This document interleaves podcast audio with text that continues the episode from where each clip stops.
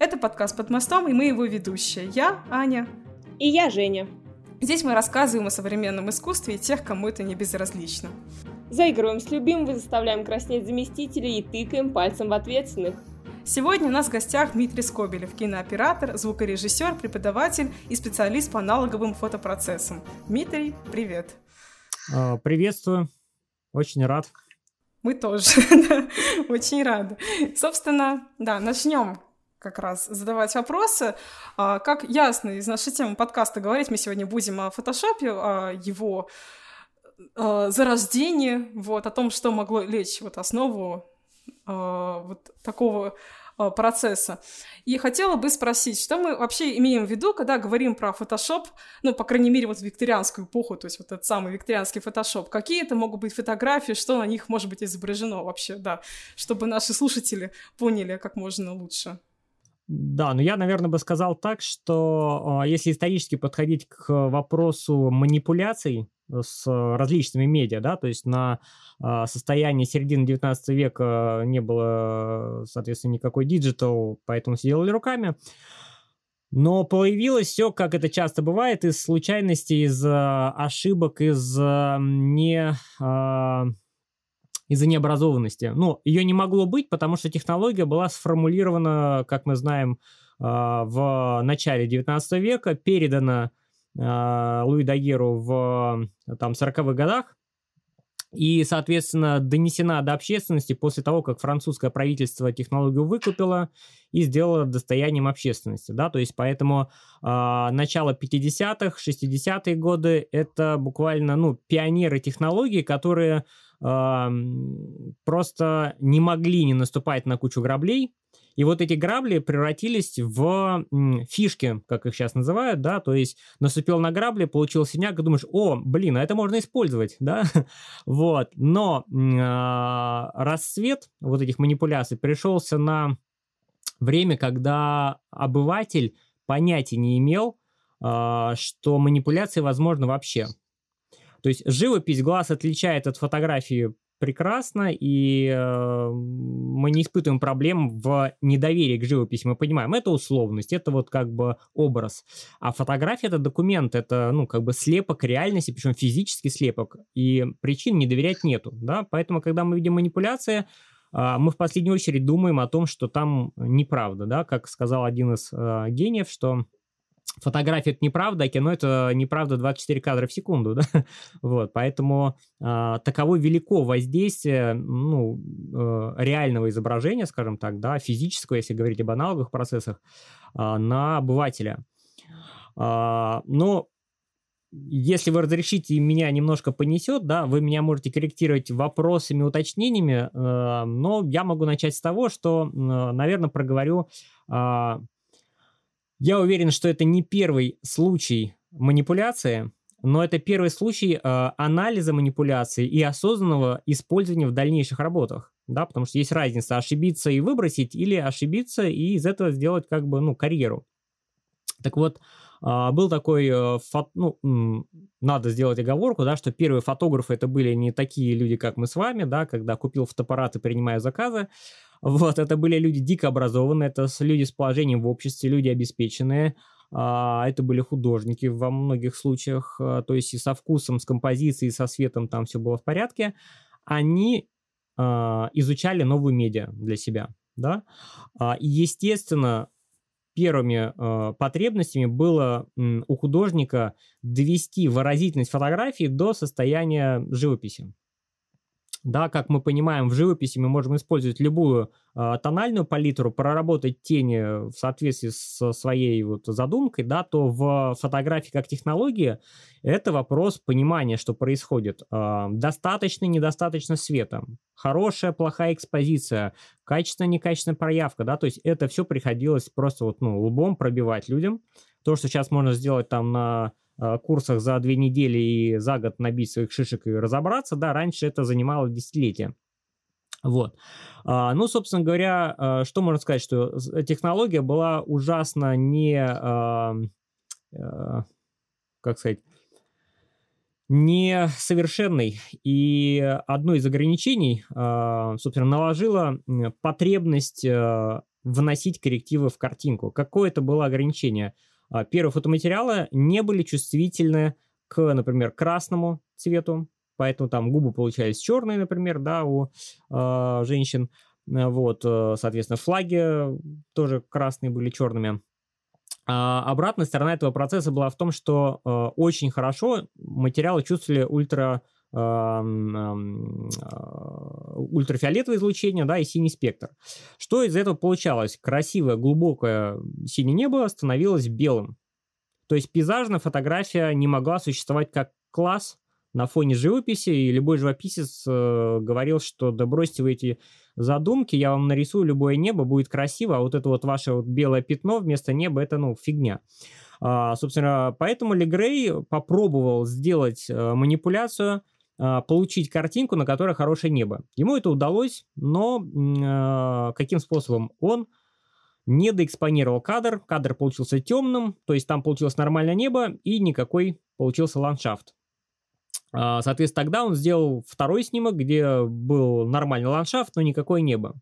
Оставалось только совместить в темной комнате два изображения, и таким образом мы имеем, собственно, вот эти вот, я бы сказал первые HDR пейзажи, да, то есть работа с расширением динамического диапазона, а, это не было на тот момент как бы неправдой, да, но это была возможность выйти за пределы а, ограничений технологии. Естественно, в такой момент выразительное небо придавало, ну, скажем так, а, совершенно обывательским снимкам, пейзажам, да, вот э, вид уже живописный. То есть красивые облака, красивый свет, при этом достаточно проработанная земля.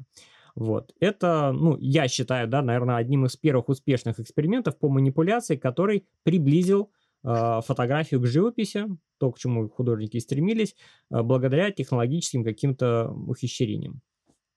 А, вот. Если у вас э, есть по этому поводу какой-то вопрос, возражение, вы можете сказать, и э, мы тогда начнем говорить о том, кто додумался э, хитрить еще сильнее.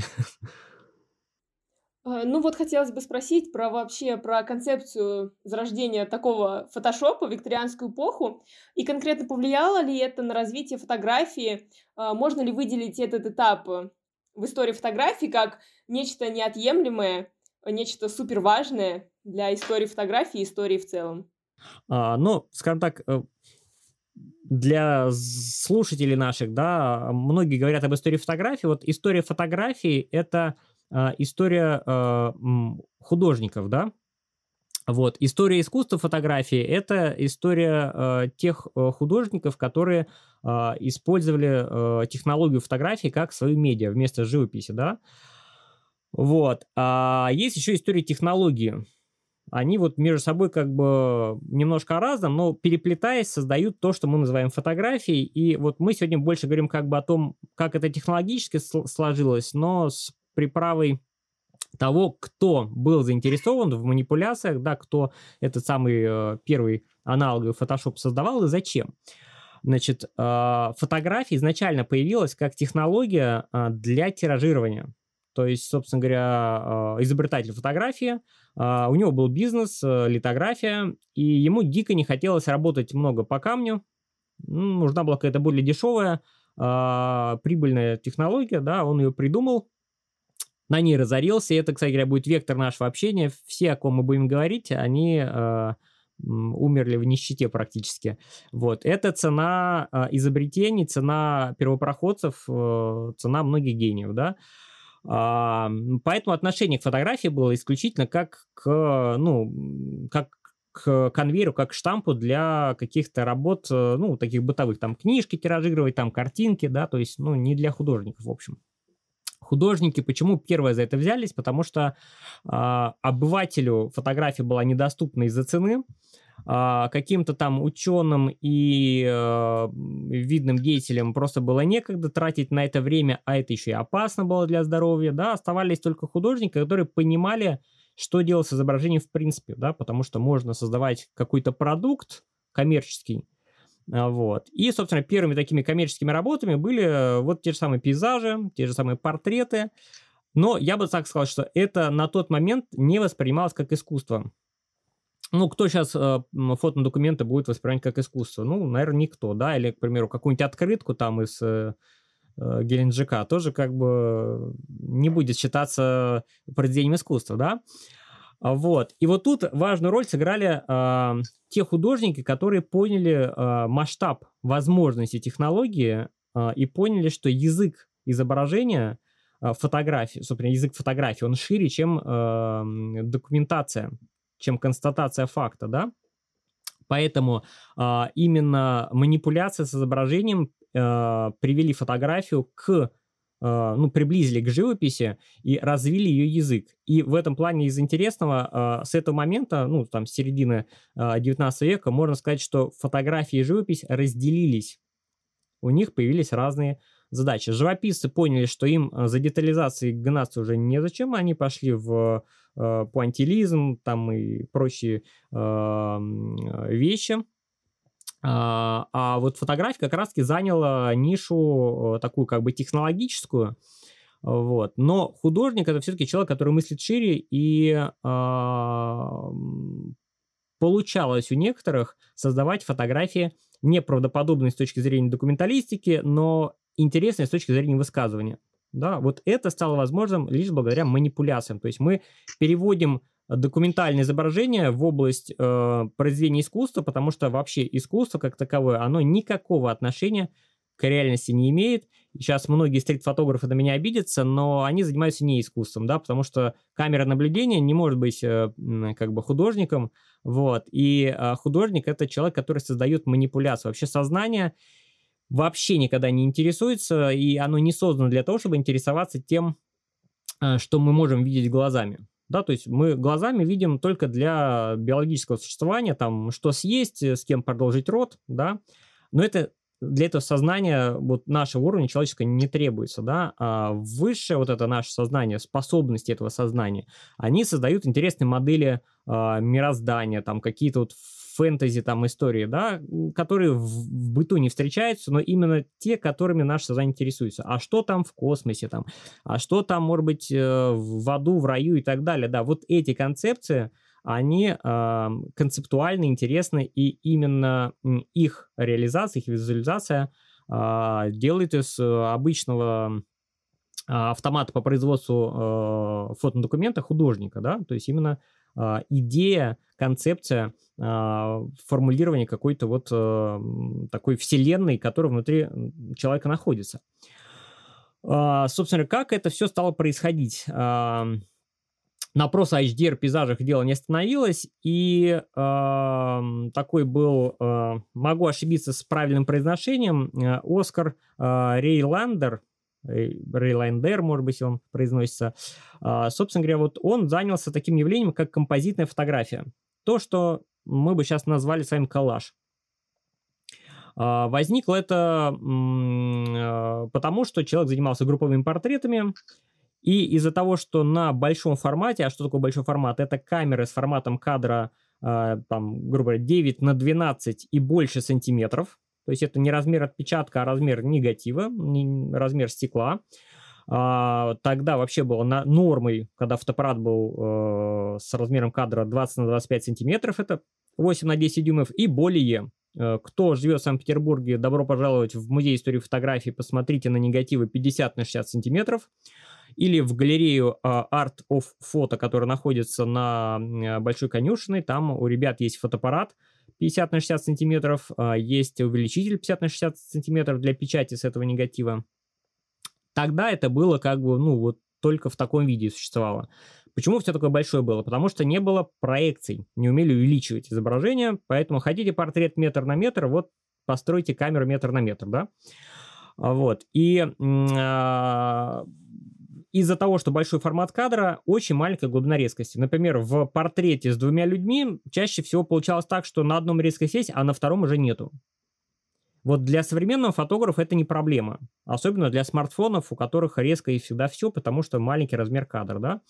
А тогда это была головная боль, и э, решил ее э, Рейландер э, очень простым способом. Он создал два негатива, э, так называемый сейчас, как бы сказали, стейкинг, да, по фокусу. То есть один негатив с резкостью на одном человеке, второй негатив с резкостью на другом человеке, и таким образом на печати, совместив изображение, мы получаем обоих в резкости. Это, конечно, еще не делает фотографию искусством, но это показало, что благодаря э, этим техникам расширяется потенциал применения фотографии. Можно брать, скажем так, заказы более ответственные, сложные, выполнять их, и, соответственно, на тот момент, кто техникой такой владел, тот деньги и зарабатывал.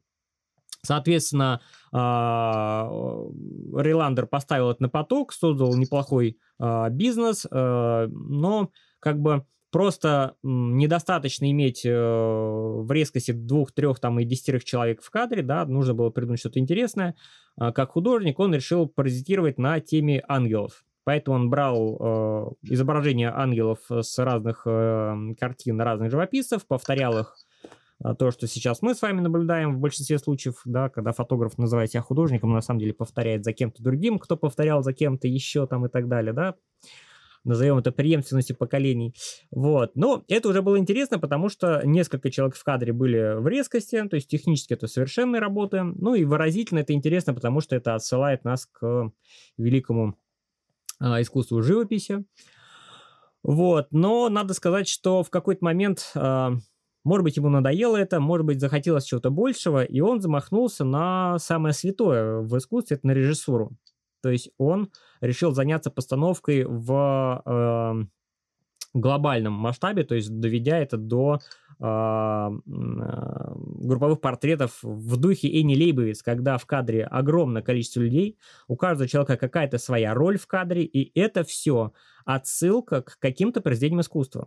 Надо сказать, что мы, к сожалению, настолько э, недалеко ушли от того времени по сознанию, по способностям, по восприятию, что, что во времена э, тех фотографов э, люди повторяли работы прерафаэлитов, художников, да, что сейчас вот все то же самое. То есть сто лет у нас э, полного застоя в фотографии, да, но тогда это было круто, потому что э, фотография э, позволяла как раз-таки детально любоваться тем, что не в состоянии была дать живопись.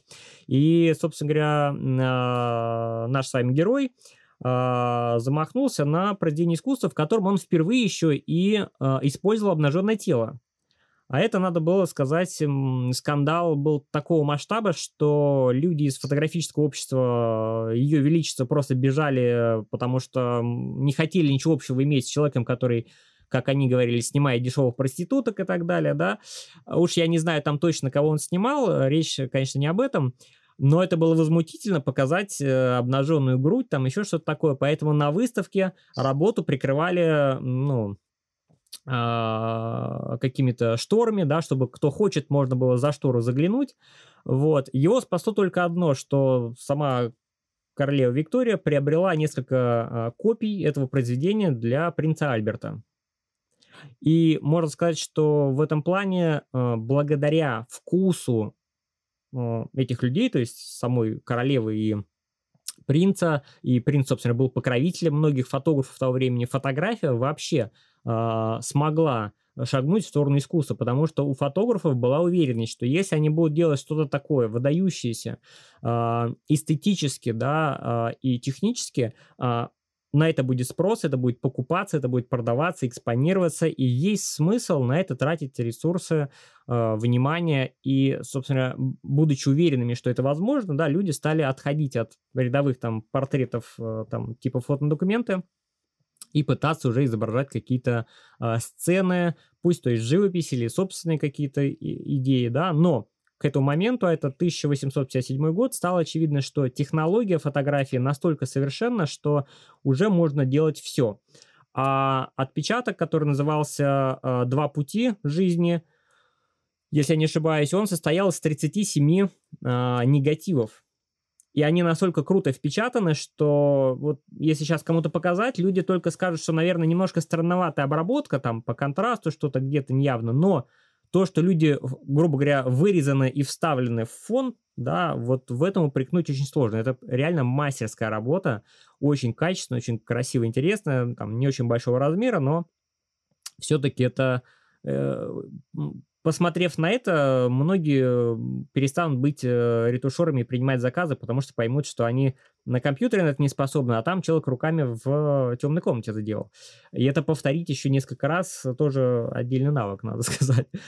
Вот, значит, а, собственно, что такое вот эти два пути жизни? Это повторение афинской школы Рафаэля, картина, да, то есть, ну, не точь в точь, но вот очень такая прямая отсылка, а, отсылка к а, работе Рафаэля. Вот. Ну и, собственно говоря, этот инцидент стал таким, наверное, отправным моментом в том, что вот с этого момента фотография реально была признана как искусство. Благодаря манипуляциям, да, конечно. Ну, Собственно, как раз, да, вот э, ты говорил про довольно такие провокационные фотографии, вот, и действительно очень интересно про это слушать, потому что, вот, э, интересно проследить вообще историю вот возникновения фотографий, как она начала восприниматься как искусство. Собственно, да, как раз обратимся к таким э, фотографиям, которые сейчас э, поражают и, э, ну, вот, нас, современных людей, а, ну, где либо парящие головы в воздухе, там, или какой-нибудь человек ими жонглирует, или, допустим, фотографии вот, а, известные, где а, люди фотографируются со своими умершими родственниками, что вообще сейчас кажется каким-то, да, нонсенсом, то есть, ну, вряд ли сейчас кто-то так сможет сделать, ну, вот, в обычном обществе.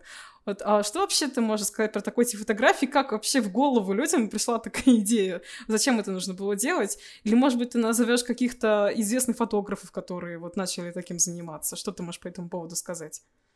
Ну, во-первых, я скажу, что если бы э, ну, при нынешнем засилии свадебной фотографии я бы с удовольствием занял нишу э, съемок э, похорон, да, потому что, мне кажется, во-первых, это а, очень важное культурное явление. У нас в обществе совершенно ненормальное отношение к смерти. То есть э, детей ограждают э, от этого феномена, да, что жизнь не бесконечна. Дети вырастают и травмируются настолько сильно, что многие из них не в состоянии справиться с этим чувством во взрослом состоянии, да, поэтому раньше было отношение нормально к этому, просто э, люди, грубо говоря, в крови рождались, в крови умирали, и это цикл э, смерти, жизни и обратно смерти, да, он был неотъемлемой частью и был отражен в культуре разных народов и, соответственно, в, в искусстве в том числе. Вот, поэтому ничего странного в этом нету. У нас, э, скажем так, по сравнению с теми временами, всего лишь каких-то сто лет назад, э, а, понимание э, того, что смерть это неотъемлемая часть нашей жизни, что с этим, а, ну, не надо там просто там в угол задвинуть, типа этого нет, мы это не снимаем и так далее, не показываем. Ничего в этом противоестественного, там, некрасивого, неэстетичного нет, это вопрос просто отношения, да, во многих первобытных сообществах до сих пор люди празднуют э, день смерти человека, потому что, ну, тоже считается, что там как бы лучше, да, вот. Поэтому как бы просто сделать портрет с э, умершим это было нормально. Почему? Потому что, а что больше, э, ну, что останется-то? Только портрет на память, да? При жизни сделать портрет дело было не дешевое, вот, а тут такой повод, в общем, либо сейчас, либо никогда, да, поэтому это было совершенно нормально. Другое дело, что параллельно с этим э, возникла интересная тенденция э, делать, э, ну, как бы сейчас я сказал, это, ну, на, на самом деле, тогда это и было мошенничество, когда а, создавали фотографии, на которых якобы изображены духи умерших людей. Да, вот. А, я сейчас попробую вспомнить, кто это мог быть из фотографов. По-моему, Мамлер фамилия. Э, Вилли Мамлер. Или, может быть, он... Вот я, опять же, я извиняюсь, если кого-то неправильно называю, потому что у меня э, памяти на имена никакой нету. Но, по-моему, это Вильям Мамлер был. И э, экспериментируя с автопортретами, а это, кстати говоря, до сих пор э, очень трендовое явление, да, э, он умудрился э, забыть, что негатив уже был экспонирован. И более того, он был недоэкспонирован. То есть получился полупрозрачным. А, вот. При этом, когда он сделал вторую экспозицию, сделал нормальную, получилось что? Получился нормальный образ человека, плюс рядом с ним полупрозрачная копия. И вот этот брак, этот дефект, да, он как художник все-таки воспринял как э, некую фишку, а, которой можно пользоваться, да, потому что можно создавать как полупрозрачную копию, так и эквивалентную по экспозиции, ну, в разных частях кадра, соответственно, получалось как бы двое тебя. У него есть известный автопортрет, где вот он в разных образах, по-моему, в одном из образов он там какой-то а, то ли солдат, то ли охотник с ружьем, и вот рядом еще есть копия там по-другому одетая. Вот. Значит, а, что он тогда решил? А, что полупрозрачная копия похожа на призраков, доказательства отсутствия этих призраков или существования ни у кого на руках нету. А, люди э, в массе тупые, как пробки относительно понимания технологии фотографии, поэтому, увидев документ, а именно так воспринималась фотография, э, любой поверит.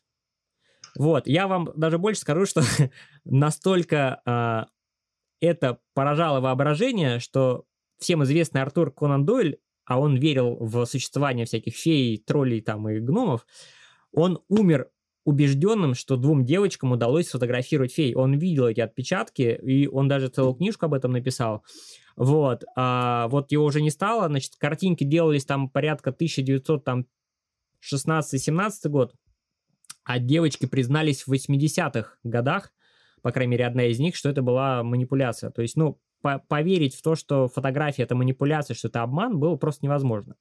Ну вот наш с вами герой, э, который Вилли Мамлер, он м, просто, знаете, как бы не был скромным парнем, он взял и сфотографировал э, супругу президента Линкольна, и примерно вот, ну, я не, не, не то, чтобы я дословно цитирую, но, грубо говоря, объяснив следующее, что вот вы увидите, что ваш э, любимый, он всегда рядом с вами, да, что нужно было? Нужно было взять э, портрет Линкольна, э, недостаточно его проэкспонировать, да, э, к примеру, негатив, чтобы был полупрозрачный, и туда впечатать уже полноценно экспонированную супругу. Либо это сделать можно было на печати, да, то есть, ну, негатив всегда был более правдоподобным и достоверным, потому что может показать, что вот, смотрите, у меня на негативе прямо оно есть, да.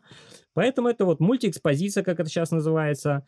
Значит, супруга пришла, села, как ей сказали, потому что Мамлер прекрасно понимал композиционно, куда ее посадить и где силуэт ее э, супруга. Вот, соответственно, она сфотографировалась э, Линкольном, и вот этот как бы портрет э, стал таким прецедентом, ну, как бы все об этом узнали же, правильно? Вот. Значит, и он на этом заработал неплохо в плане денег, однако в один прекрасный момент все вскрылось, его признали мошенником, э, и, в общем-то, он разорился и умер в нищете. Э, вот, опять же, к сожалению, потому что пошел не по пути искусства, а по пути как бы такого, ну, конвейера, зарабатывания на фишке, вот, э, опять же, ну, к сожалению, вот э, выдача, э, ну, как бы такой фишки за действительность, да, она сыграла плохую роль, потому что если бы это подавалось как эффект, приходите, у вас будет две головы, там, да, люди бы, ну, прикалывались бы, платили бы деньги, приходили, и все было бы в порядке. Но так как он зарабатывал на том, что только он может сфотографировать душ умерших, да, то, как бы, естественно, когда это вскрылось, этот эм, позор, в общем, не продолжит ему работать дальше. А, и надо сказать, что вообще распространение фотографий, как это неудивительно будет, надо сказать такую штуку, распространение фотографий как технологии, спрос на фотографию как отпечатки а, возник благодаря порнографии.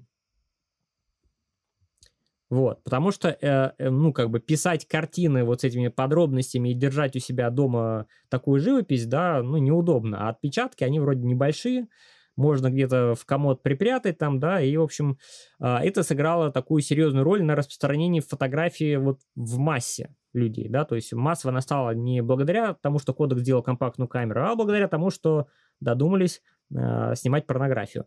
Э, формат э, фильмов на кассетах VHS тоже мы этому бл- можем быть благодарным благодаря тому, что та же самая порнография именно на этом формате распространялась, и поэтому этот формат стал массовым. Вот.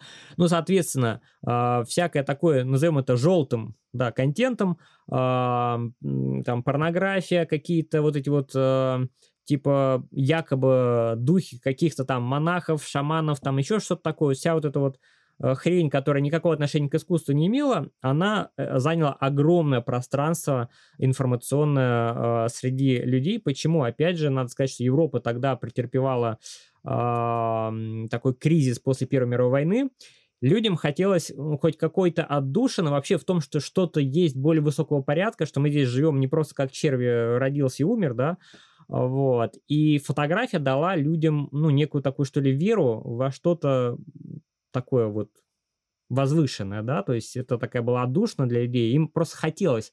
И фотография этот, э, как бы, запрос закрыл им. Вот. А, ну, соответственно, до сих пор на YouTube можно найти кучу роликов о том, что пленка в состоянии видеть души, да, а, это уже продолжение той же самой истории, потому что до сих пор люди понятия не имеют, как пленка работает, что если бы она эти души видела, можно посчитать, сколько за несколько а, миллионов лет животных здесь существовало, умирало и так далее, у нас бы на каждой фотографии было бы белое пятно из душ, да, состоящее, вот. Значит, но, увы, у фотографии есть э, четкие технические а, параметры, какие спектры она видит, какие не видит, да, и э, спектр, который бы отвечал за потусторонний мир, к сожалению, а может быть, к счастью, там отсутствует. Вот. Ну, вот это такой, наверное, базовый тезис. То есть, э, с одной стороны, э, необычные эффекты, которые вскрылись из-за а, неаккуратного а, а, или несознательного использования технологии фотографии, да. Второй момент, необразованность других людей, которые воспринимали за чистую монету, да, делает фотографию, во-первых, уже феномен искусством, второй момент востребованным искусством, третий момент это широкое распространение получает фотография, потому что э, лавинообразно к концу 19 века возникает огромное количество студий фотографов по всему миру. Наверное, такой самый интересный прецедент с точки зрения в том числе манипуляции, это приезд американского фотографа э, в Японию. Ну, для чего? Для того, чтобы наделать открыток и продавать их, понятное дело, да?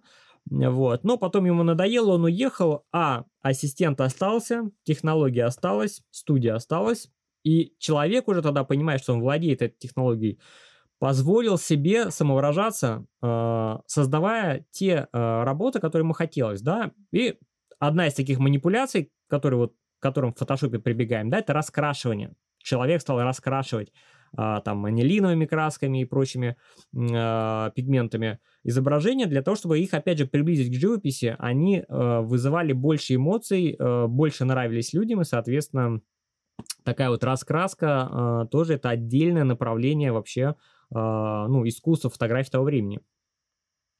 А, ну вот мы очень много разговаривали уже про фотоманипуляции, какие-то многократные экспозиции, а, как специалисты соскребали свою пленку ножами, рисовали поверх нее и много всего такого.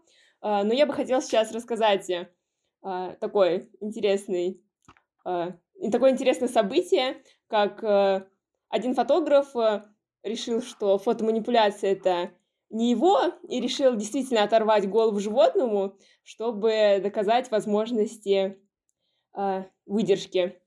И, в общем-то, существует снимок безголового животного. Он очень часто привлекал внимание специалистов по истории фотографии. Чарльз Харпер Беннет, один британский фотограф. Э, он был сыном шляпника. Про него, кстати, очень много будут говорить, э, что он сын сумасшедшего шляпника, не раз делая отсылки к Алисе в «Стране чудес». Но об этом немножко позже. В общем-то, он открывал бизнес по продаже фотооборудования и потом решил найти способ, как сократить выдержку, прям супер сократить э, до того момента, э, который требуется ему. И нашел кардинально новый состав эмульсии для мгновенного закрепления изображения. Э, другой фотограф, Ричард Медекс, он уже достигал успехов в этой области, и, в общем-то, два фотографа соединили свои знания – и Беннет э, сократил выдержку с нескольких секунд до 1,25 секунды. И он решил продемонстрировать эту технологию и как бы нуждал, нуждался в таком эффектном способе демонстрации. И, значит, берет он мула, динамит, э, привязывает динамит к шее бедного животного, устанавливает фотоаппарат на штатив и взрывает голову животного. Очень жестоко, очень ужасно. Хотя фотография, фотография тоже ужасная, если на нее посмотреть, это прям в дрожь бросает, это, это ужас. Ну, в общем-то, снимок он успел сделать в тот момент, когда голова уже разлетелась на куски от динамита. но тело мула еще стояло. И как бы можем э, вспомнить те безголовые фотографии, о которых мы уже говорили. Если в предыдущих случаях это были фотоманипуляции, то здесь это уже реальная жизнь, когда животному оторвали голову. Эксперимент э, очень вызвал разные реакции. Кто-то э, был в восторге от таких э, потрясающих замечаний в сторону выдержки, да, в сторону каких-то новых возможностей фотооборудования, но большинство все-таки были не в восторге от такого издевательства над животным. Хотя Беннет все-таки получил патент э, за свое исследование, за свой эксперимент, и эти снимки были опубликованы вскоре в журнале, а технологию потом использовали, и до сих пор мы используем такую потрясающую выдержку Беннета. Ну, вот надо сказать вообще, да, когда мы говорим о каких-то работах, которые представляют ценность, особенно вот там историческую, да, например, вот этот э, э снимок Беннета, там история-то простая, этот мул э, на войне в воинской части был не нужен, и как бы требовалась утилизация, да, можно было его пристрелить, и никто бы об этом, ну, не узнал, да, но вот он решил, чего добру пропадать зря, можно на нем экспериментировать свою технологию, да, соответственно, вот он получил снимок. Вот, а, вот если сейчас проделать то же самое, ну, можно загребеть в тюрьму за жестокое обращение с животными, да, и никогда никто эту работу не купит за большие деньги. Почему?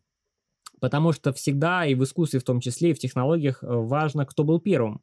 А, вот вы не поверите, да, но, например, какой-нибудь просто снимок Луны, вот сейчас это можно сделать там, ну, чуть ли не смартфоном, и, и неплохо будет, да, он никому не нужен, этот снимок Луны. Есть у нас и прекрасные работы, у американцев вообще с поверхности Луны снимки есть, да, то есть вы уже никого не удивите. А когда это было сделано впервые, когда был сделан телескоп, через который можно было это снять, Uh, тогда это просто, представьте, люди, которые смотрят на небо, они там мало чего видят, биноклей, телескопов ни у кого нет, а тут ты открываешь журнал какой-нибудь там, ну, не знаю, National Geographic, и там разворот с Луной. Вот офигеть же, да?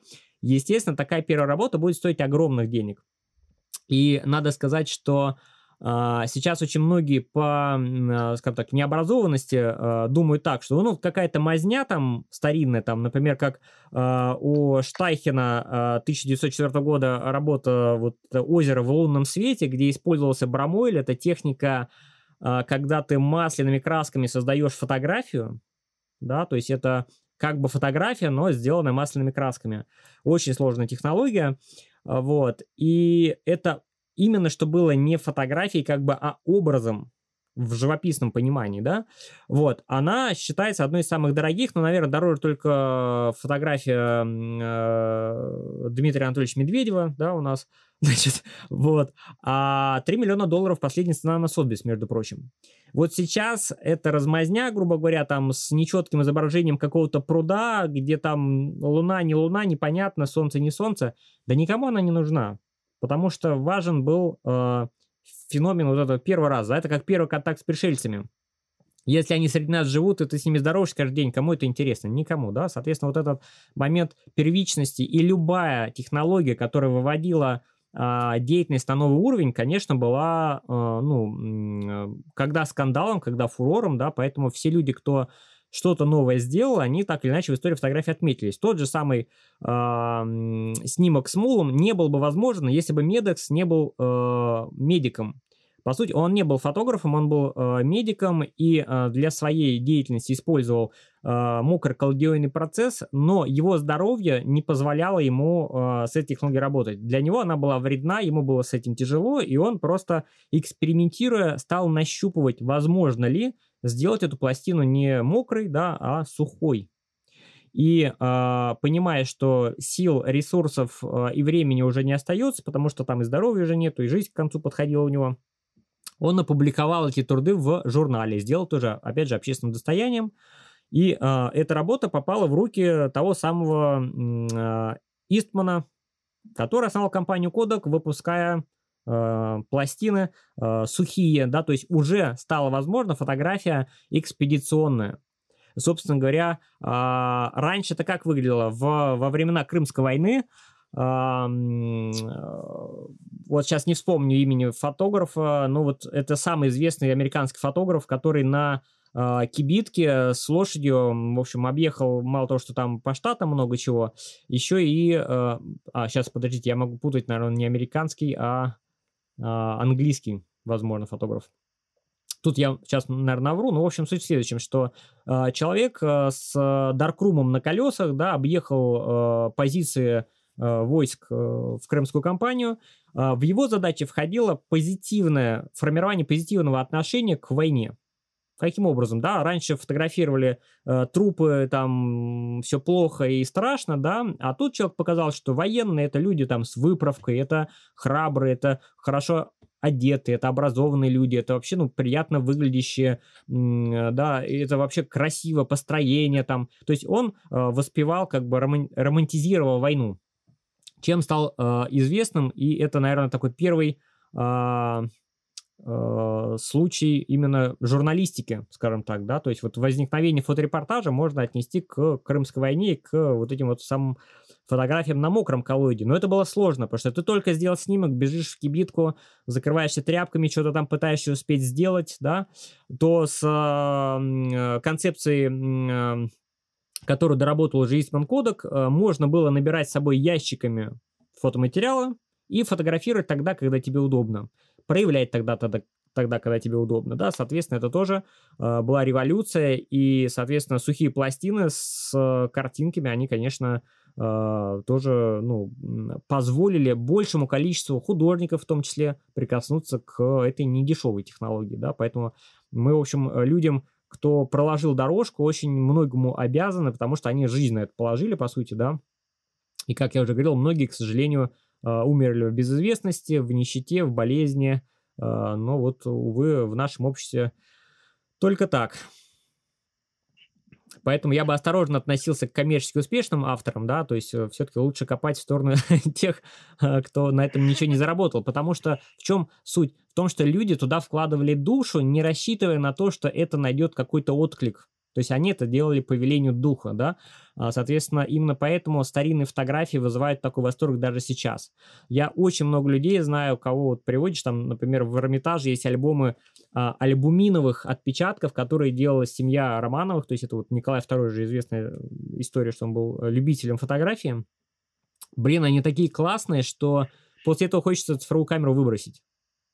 Вот она, картинка не то чтобы лучше, она просто настолько изящно, интересно и эстетично, что больше ничего не хочется. И ты понимаешь, что этого результата не достигнешь никакой обработкой ни в каком фотошопе. Вот. Поэтому в наши дни что фотографы делают? Они используют альтернативные процессы, то есть это старинные технологии печати, да, то есть мы берем цифровой негатив, то есть распечатываем на прозрачной пленке э, наш кадр в инвертированном виде, то есть в негативном, и негативно-позитивным процессом отпечатываем по технологиям цианотипии, технологии Брамуэля, технологии э, гуми арабика, там и цветного гуми арабика, и таким образом получаем что-то, что выглядит как произведение искусства по таким, ну, скажем так, визуальным характеристикам, да, визуальным составляющим. Вот, поэтому э, аналоговый фотошоп в наше время имеет место быть, это популярная штука, несмотря на все возможности там уже и компьютерной графики, которые авторами используются сейчас. Ну, вообще, да, раз уж у нас зашел э, разговор про современность, да, то есть мы так плавно, да, шли от, от одной эпохи, получается, к другой. Вот по-твоему, вообще, насколько правомерно использование фотошопа? То есть нужно ли его использовать э, буквально постоянно? То есть некоторые, наоборот, фотографы ратуют за естественность, и фотошоп практически они не используют. Ну вот что ты можешь сказать по этому поводу? А, надо для себя выяснить вообще целеполагание фотографии. Вот, к примеру, если говорить вот про меня, например, да, я э, очень ленивый человек, вот, поэтому я стараюсь оптимизировать процесс. Я там что-то дорисовывать, чтобы, да никогда в жизни. Вы знаете, э, с какой-то точки зрения я завидую своей супруге, которая вообще там как бы не фотограф, там не художник, но она режиссер с точки зрения того, что она привносит в сюжеты что-то и фотографирует. И она на каждом шагу эти сюжеты находит, она их дорабатывает там руками куда-то веточку подложит, где-то там а, обработкой что-то наложит сверху, да, и, блин, вот куда ни глянь, все, у нее какие-то шедевры. А я вот, нет, мне надо по-честному, я по-честному могу за год сделать все 10 фотографий, потому что вот, ну, очень редко, когда все складывается.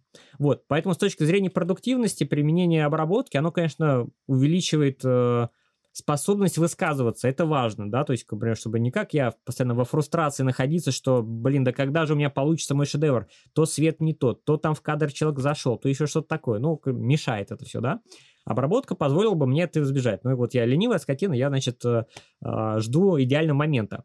Вот. Но если говорить как художник, да, то там не существует за Photoshop, против Photoshop, аналоговая фотография, цифровая фотография. Существует некая медиа, а, которой ты пользуешься для создания своих работ. Потому что первичная концепция.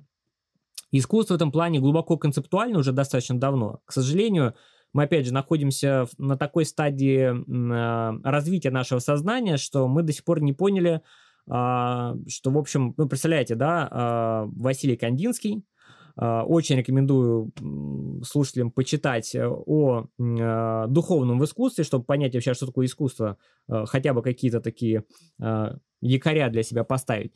Вот. Но человек сформулировал гармонию, сформулировал вообще вот это вот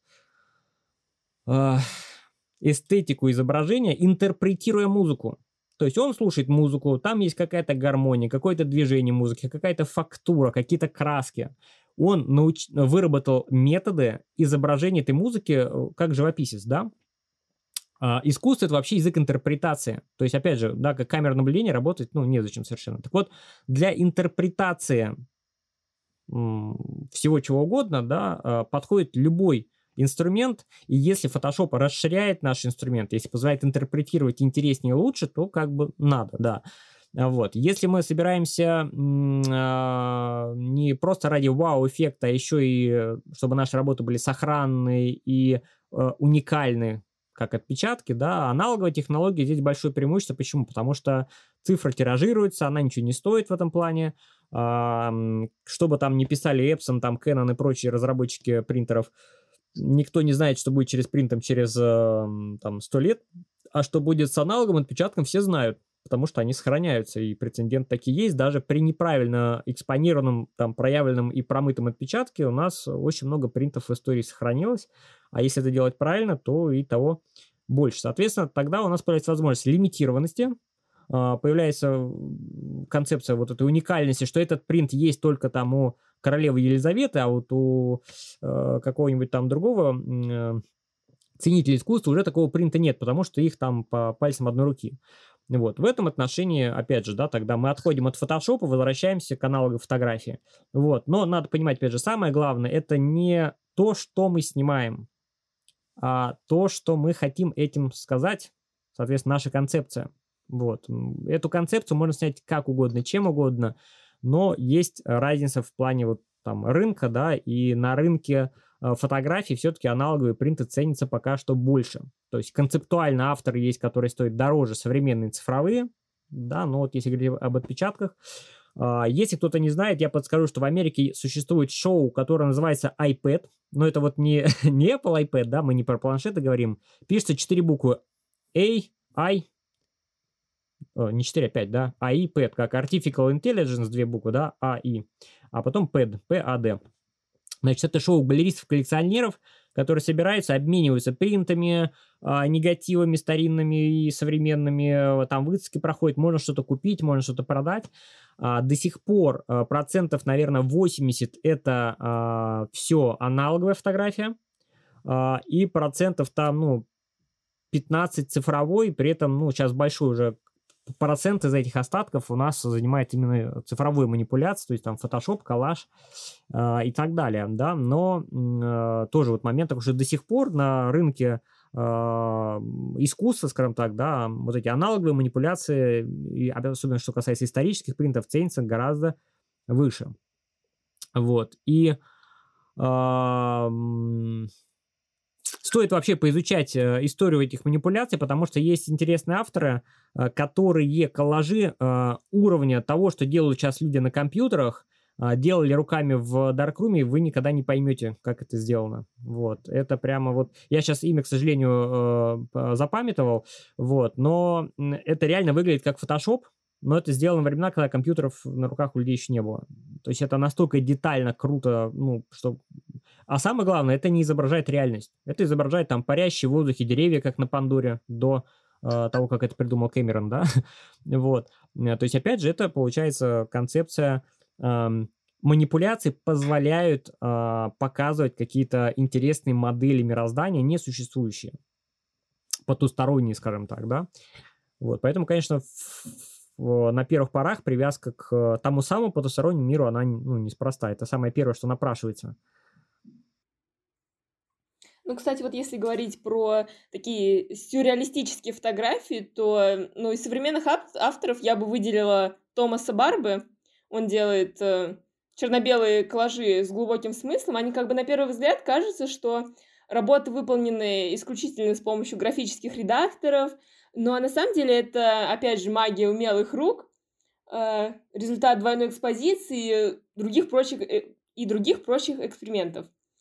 Э, создание работ он начинает с концепта и потом придумывает какие-то свои фотографии, берет очень много старых фотографий из семейного архива, часто спрашивает вообще у всех, у всех старые фотографии, которые могли бы ему сделать ту идею, которую он задумал.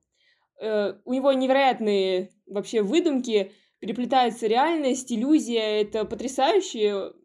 У Томаса Барби действительно волшебный мир в его голове, он безумно многогранен и прекрасно вообще справляется а, с работой переплетения реальности и выдумки. А, кстати, а, мы уже начинали говорить про фотошоп, вот сейчас продолжаем. Если возвращаться в викторианскую эпоху, может быть, даже в XIX век, Э, то если мы посмотрим на фотографии женщин, э, они все такие милые, все со сглаженной кожей, все потрясающие, как будто с обложек глянца. Но на самом деле это же было не так. Мы знаем, какая была, э, какая была ситуация в то время, и что ни один человек не мог выглядеть так идеализированно.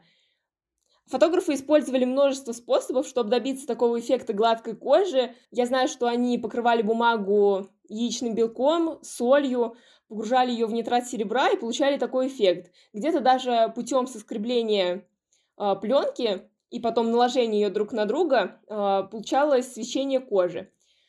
И как бы это не очень правильно, потому что это ну, ужасное искажение реальности. Человека показывают вообще не таким, как он Э, представлен в реальной жизни. Я думаю, что у многих фотографов разное мнение на этот счет, когда, э, например, женщинам фотошопят лицо, делают их худее, удаляют волосы на теле, порой даже темнокожим высветляют кожу и многое другое. А как ты относишься в современном мире?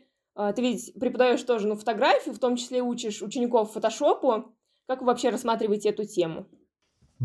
Но, э, значит, э, я сначала скажу, э, расскажу о своем отношении, да, к вот этой ретуши, да. А, я, может быть, кто-то скажет, что фу, это извращение. Ну, значит, я извращенец. Я, э, во-первых, даже не люблю, когда э, мейкап избыточный. Я тащусь просто, когда я вижу текстуру кожи. А, может быть, даже если у женщины, вот, ну, у любого человека на коже, на лице есть маленькая-маленькая щетинка. Даже если вот вообще выбриться вот просто вот наголо, да, все равно она будет, да. А, когда свет прорисовывает, там, не знаю, даже где-то в кафе сидишь, вот эти нюансы, я их разглядываю с удовольствием. То есть для меня это, ну, элемент э, любования человеком. Если все это замазывать, для меня как бы стирается человек, то есть, ну, там остается оболочка, да, то есть мне тогда неинтересно становится. Поэтому я не любитель, а, когда вместо человека штукатурка, да, я не любитель фотографии, когда вместо человека штукатурка, потому что можно отретушировать, а, когда ретушь это то, что позволяет расставить акценты. Ну, для чего мейкап делается, да, там, не знаю, допустим, тяжелая челюсть, значит, надо перенести внимание наверх, куда-то на лоб, там, сделать больше брови, там, или еще что-то такое, да, то есть а, люди, кто визажом занимается, они как бы все эти тонкости и секреты знают. А, какую форму бровей надо для разных черт лица там и так далее. Вот, то есть это все нормально. Вот. Другое дело, что э, ретушь это возникла, опять же, по... не потому, что э, так хотели фотографы. Ну, в целом было замечено, что ретушированный снимок людям нравится больше. Вообще, есть же такая штука, как вообще отторжение себя. Любой человек не очень любит на себя в зеркало смотреть, да, то есть вот как-то а, я вот там свой голос не люблю в записи слушать, да, это тоже для многих, естественно, такой момент, потому что мы себя внутренним ухом слышим, а тут какая-то фигня получается. Вот, поэтому, а, конечно, когда нас приукрасят, а, причешут, приглажат, мы как бы сразу довольными становимся, да, поэтому отсюда идут маски в Инстаграме и как бы заказ ретуши фотографу, но э, по состоянию на середину 19 века это была просто, во-первых, необходимость, потому что эмульсия была чувствительна только к синему спектру. Э, соответственно, на лице синего спектра-то нету, веснушки получаются черными, лицо чумаза, как у шахтеров. А фотографировали-то не шахтеров, да, то есть это были... Эм, видные люди, там, бароны, лорды, да, и вот у них чумазое лицо. Ну, как некрасиво. То есть, так или иначе, приходилось это как-то осветлять. Собственно говоря, один из приемов был это переэкспозиция снимка, и многие фотографы в объявлениях в газетах писали, что предпочтительно приходить в темных там одеждах. Почему? Потому что при переэкспонировании прорабатывалась, наконец-таки, темная одежда, да, с ней можно было работать, и пересвечивалось лицо что позволяло ну, минимальными средствами э, подобрать экспозицию, и лицо сглаживалось. То есть э, менялся контраст на лице, и уже становилось лучше. Э, с годами когда фотографы стали обзаводиться ассистентами, обучать их манипуляциям. Фотограф занимался съемкой, ассистент занимался там проявкой, печатью и ретушью изображений, и, э, соответственно, убирали все, что мешало воспринимать, потому что фотография, так иначе, это образ. Вовсе незачем знать, где там какой-то шрамчик или прыщичек, если мы разглядываем портрет, там, не знаю, ну, взять там Элвиса Пресли, да, зачем там на его прыщики смотреть, если они там были, да? Важен вот, вот этот образ.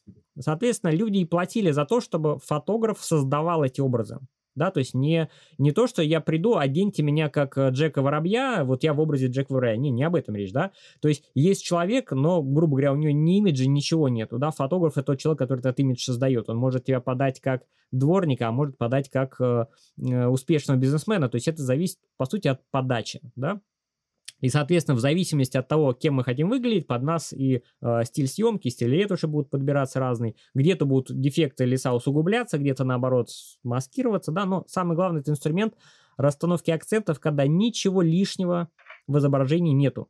То есть ты считываешь, вот я приду в пример, наверное, это для меня это Олимп э, языка фотографии при формальном применении технологии, да, это Хорст Пихорст, который фотографировал женщин. Это, можно сказать, ну, первый такой гламур, э, когда ты не видишь лица женщины, но ты понимаешь, что это женственно, то есть это красиво, это, это женственно, это про женщину. Вот. И самое главное, ты понимаешь, что эта женщина вот того времени, она такая, она себя так держит, она себя так ведет, она так воспитана. Ты вот эти вещи воспринимаешь из изображения, а не то, как она выглядит, какие у нее губы, глаза там и так далее. Да, сейчас все подменилось, и нам уже стало важно, у кого какие брови, да, а не то, как себя человек умеет а, держать, подавать. А, тот же Хельмут Ньютон, известный фотограф а, обнажен натуры, говорил, что вот очень советую 100 правил Хельмута Ньютона почитать на, э, в GQ. А, собственно, он говорил, что, ну, мне интересно только женщина из высшего общества, с ней, как бы, грубо говоря, есть о чем поговорить, да, и эта женщина себя совершенно особенным образом чувствует, держит, проявляет, вот, собственно говоря, вот это важно было оставить на фотографии.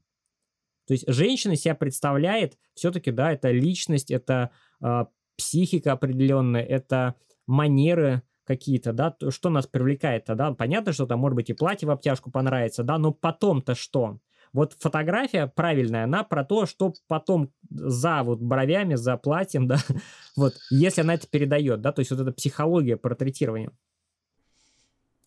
Ну, то есть, да, вообще об этом можно, мне кажется, очень много говорить, но, да, интересно сравнить, как воспринимают вообще вот такое ретуширование фотошопа, вот как мы уже выразились, в 19 допустим, веке, в нашу вот современность. То есть сейчас вообще больше, мне кажется, тенденция все таки вот к такой естественности идет. Да, ну, хотя, да, посмотрим, куда все это придет э, в конечном итоге. Вот, спасибо тебе огромное, Дим, было безумно интересно тебя слушать, да, получилась такая большая лекция. Да, спасибо большое. Мы получили огромный материал для работы, да. Вот, который можно было, да, заснять еще несколько подкастов. До, да, мне кажется, было бы вообще, в принципе, интересно снять подкаст по истории фотографии, да. Я надеюсь, что мы реализуем такую идею, обязательно тебя позовем. Вот. Расскажешь нам еще от себя еще раз посоветую. А, смотрите на ночь э, фотографии старинных фотографов. а, и ваша жизнь изменится к лучшему, потому что вы там столько для себя почерпнете, что, ну, потому что глупо повторять человека, который вчера научился фотографировать, да, и он повторял за человеком, который позавчера, да, то есть возьмите сразу истоки, а, потому что там столько красивого, интересного, что сделает вашу жизнь визуально, эстетичной, прекрасной, да, и ваша работа, там реально есть чему учиться и в плане фотошопа, и всего остального. Да и вообще, да, если подумать, сколько, ну, сейчас, конечно, тоже много труда вкладываю в фотографии, но тогда же все это было просто на вес золота, вот пленка, э, все вот эти, э, все оборудование, да, то есть все нужно было сделать максимально четко и быстро. Да, я считаю, это очень хороший совет. Это был подкаст «Под мостом». Если вы хотите следить за жизнью нашего подкаста и за новостями культуры, подписывайтесь на наш Инстаграм, Телеграм и ВКонтакте. Слушайте наш подкаст в Apple подкастах, Google подкастах, Яндекс.Музыке, ВК и Кастбуксе. А если хотите поддержать нас, то рассказывайте о нашем подкасте своим друзьям, ставьте звездочки или лайки там, где вы нас слушаете. До встречи в новых выпусках!